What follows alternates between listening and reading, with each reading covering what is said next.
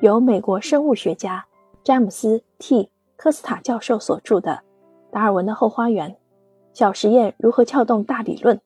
通过独特视角解读达尔文这位有血有肉的巨匠的生平，看一部伟大的经典如何诞生，看一个伟大的理论如何成型，看达尔文如何一路打怪升级，主张攻克难题。作者詹姆斯 ·T· 科斯塔是美国西卡罗来纳大学的生物学教授，高地生物站执行主任，查尔斯·达尔文信托基金会受托人之一。作为一位对社会进化有特殊兴趣的昆虫学家，科斯塔自1996年起担任比较动物学博物馆昆虫学研究助理，撰写了许多研究论文、评论，并著有《其他昆虫社会》一书。由于他对华莱士学术研究的贡献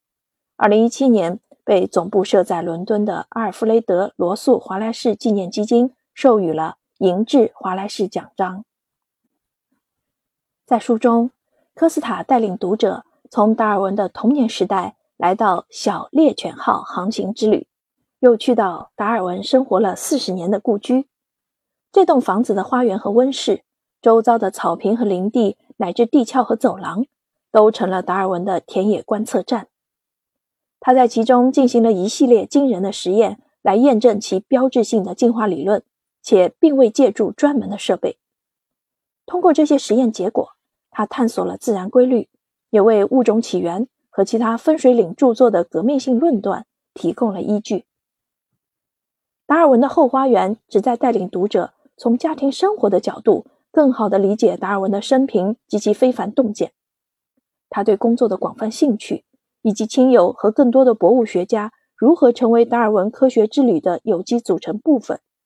多数人并不熟悉这个开展朴素实验且极具烟火气的达尔文。然而，若不理解他的这一面，我们就无法充分理解达尔文的生平及其成就。与此同时，作者还试图在书中展示达尔文的实验方法如何与当今时代产生联系。任何人都能成为达尔文那样的实验者，学习如何更为仔细地观察自然界。在这个方面，达尔文的实验是一百五十年来距我们咫尺之遥却尚未被开发的资源。